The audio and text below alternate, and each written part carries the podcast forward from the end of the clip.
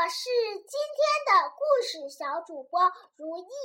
今天我给大家讲个故事，故事的名字叫《鳄鱼哥尼流》。当鳄鱼在孵好时，别的小鳄鱼是从蛋里爬出来，然后再爬到河滩上的。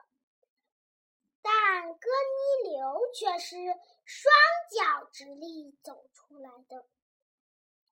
哥尼流渐渐长得高大起来，他几乎从不趴下来四肢着地。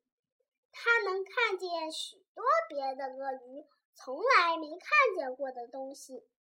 我能看到比那片灌木丛还要远的地方，他说。可是别的鳄鱼却说：“那又有什么好处呢？”我能从上面看到那条鱼，格尼流说：“那又怎么样？”别的鳄鱼不耐烦地说。于是有一天，哥尼流一气之下决定一走了之。没过多久，他遇上一只猴子。我能直立行走，哥尼流骄傲地说。我还能看到很远的地方，我能头下脚上打倒立。猴子说：“还能用尾巴倒挂在树上。”哥尼流大吃一惊。“我也能学会这本领吗？”他问道。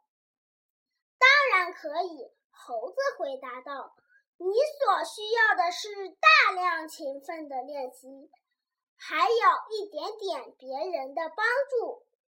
为了学会猴子的绝技，哥尼流勤奋地练习。猴子看来也很乐意给他一点帮助。当哥尼流终于学会了头下脚上打倒立和用尾巴倒挂在树上之后，他骄傲地走回到河滩。瞧，他说。我能头下脚上打倒立，那又怎么样？别的鳄鱼都这么说。我还能用尾巴倒挂在树上，哥尼流说。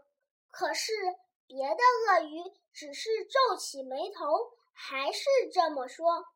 那又怎么样？哥尼流又失望又生气，他决定回到猴子那里去。可是。当他刚刚转过身去，再回头一看，你猜他看见什么啦？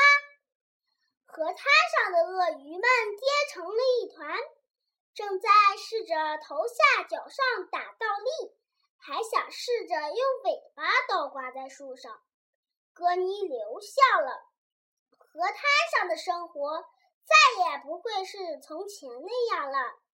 又到了我们读诗的时间。寒食，韩侯。春城无处不飞花，寒食东风御柳斜。日暮汉宫传蜡烛，轻烟散入五侯家。